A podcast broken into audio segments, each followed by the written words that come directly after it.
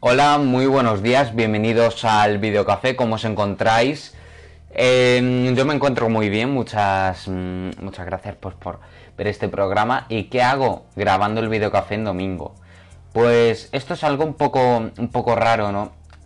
Porque yo el Videocafé, ya lo he dicho, lo grabo los sábados y yo tenía pensado grabar el, este Videocafé en sábado. Pero es que las cosas han sido un poco raras y claro, ayer no pude, no pude grabar el programa, tanto que lo he tenido que grabar hoy, domingo. Se acaba una semana en la que han pasado un montón de cosas, como por ejemplo el confinamiento de Madrid. Que esto sí que me ha llamado la atención. El confinamiento de Madrid.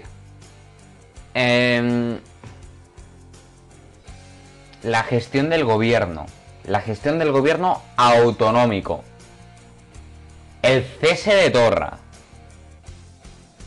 y un montón de noticias más que hacen el repaso de, esta semana.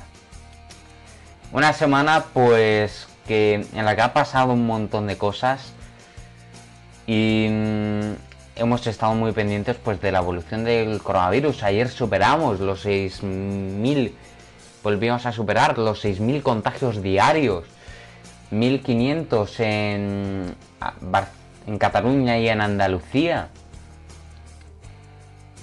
Y Sanidad dice que cero muertos.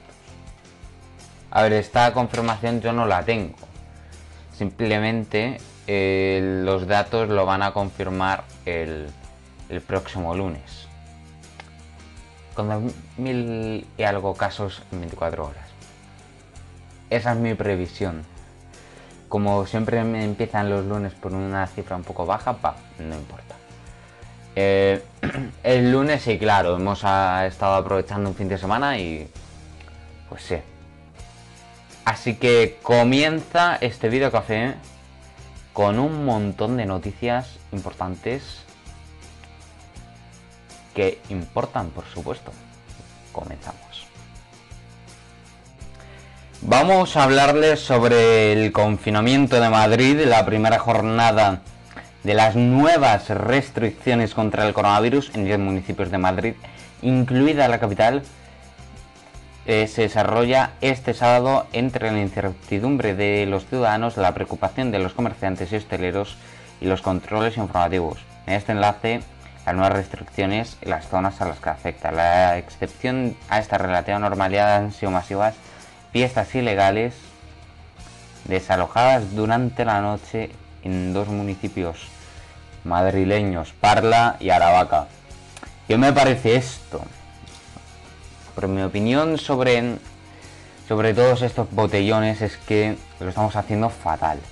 Lo estamos haciendo tan mal que incumplimos lo que el propio ministro de Sanidad dijo de nada de hacer botellones porque eso puede incrementar los contagios. Totalmente incrementa los contagios, los botellones. Y también no sé qué hacemos aquí como tontos saltándonos las restricciones que pone el Ministerio de Sanidad. Hay gente que va con la mascarilla bajada, pero porque a ellos les apetece. Si fuera pues por un problema eh, justificado, yo lo entiendo perfectamente. Pero si fuera porque te diera la gana, pues estás incumpliendo una norma, eh, amigo. Eso, eso te lo digo en serio, que estás incumpliendo una norma. Y también yo creo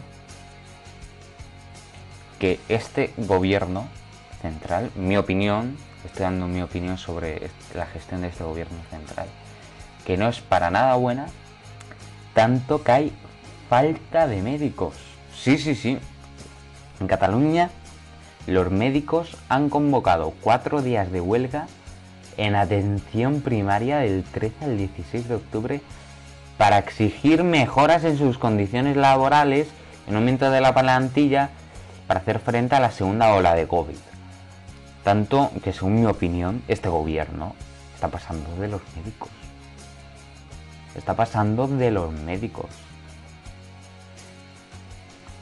Que no tienen condiciones laborales buenas, no tienen medios de protección, no tienen las mejores mascarillas, que es la que la mayoría de la gente usa. No están ni medio protegidos los médicos. Estamos portándonos fatal. La culpa es nuestra, ya lo digo. Además de este relato al minuto sobre la evolución del COVID-19 en España, en los siguientes enlaces se puede mm, consultar la información específica sobre Andalucía, Cataluña y Canarias. Los datos del coronavirus en España se los voy a ofrecer según el Ministerio de Sanidad, no según el Carlos III ni el INE. Claro que no. Cifras totales de contagios 700 89.932 y 32.086 muertos con coronavirus. 9.000 muertos según Sanidad de Madrid. En Cataluña casi 6.000, muchísimos menos. En Andalucía bastantes menos. En Castilla y León bastantes más. Y la comunidad con menos muertos es Melilla, la comunidad autónoma. Perdón, ciudad no, comunidad autónoma, perdón. Con menos casos es Ceuta. Bueno, esto es algo bueno, porque han podido controlar bien ellos, la Ceuta y Melilla han podido controlar bien la, la pandemia. Y ahora vamos a ofrecerles los datos según el Instituto Carlos III. Los datos según el Instituto Carlos III, que ampliamente cuentan la realidad, según mi opinión, son entre mm, superan eh, los 50.000 y los del IME, ojo, eh, superan los 56.000 muertos. Cifras exactas no tengo, pero es que ha habido mucha gente que se ha muerto. Simplemente les pido desde aquí que tengan cuidado. Es una enfermedad nueva y hay que tener pues mucho cuidado para no prevenirla. Bueno, así que mm, vamos a hablarles ahora mismo sobre las restricciones Madrid. Las restricciones por motivo de la crisis del coronavirus que afectan a 10 municipios de Madrid entraron en vigor anteayer, antenoche. La mayoría de los viajes se deben principalmente a personas que tienen que ir al trabajo o a estudiar en universidades o institutos. Recordamos que las restricciones decretadas afectan a 4.786.448 personas que residen en Madrid capital, Móstoles, Alcalá de Henares, Fuenlabrada, Leganés, Getafe, Alcorcón, Torrejón de Ardoz, Parla y Alcobendas. Bueno, es que la decisión esta no ha sido de Isabel Díaz Ayuso, si simplemente, según mi opinión, han confinado Madrid un poco pues para poder poner la economía en un gran riesgo. Y esto yo muy normal no lo veo. Vamos con Cataluña. ¿Quién va a sustituir a Torra como presidente de Cataluña? A partir de este instante es previsible que la defensa jurídica de Torra, orquestado por el abogado Gonzalo Boye, presente un recurso amparo al Tribunal Constitucional el objetivo no sería tanto que el Tribunal Constitucional resolviera el caso de manera favorable a los intereses de Torra, sino poder llevar el caso al Tribunal Europeo de los Derechos Humanos, la bastión principal de la lucha del independentismo afuera del Estado. La presentación del recurso en todo caso no anularía el, sentido de la sentencia. El cese del impresentable de Torra también pondrá en marcha el nuevo calendario electoral. Se estima que la fecha electoral se sitúa entre el 31 de enero y el 7 de febrero. Pero Aragonés es presidente de la Generalitat en funciones, lo que significa que sus competencias se verán limitadas las decisiones. Pues sí. Eh, y ahora mismo nos vamos a ir con la información, la información del tiempo porque las temperaturas, la borrasca Alex, eh, ya se está cobrando mm, muchas víctimas. Muchísimo oleaje, aunque ya ha comenzado a remitir. El día más afectado fue el viernes y hoy están, va a hacer más calor que mm, ayer cada vez va a hacer de momento más calor. Y el estado de salud de Donald Trump, según fuentes de la Casa Blanca, es muy preocupante.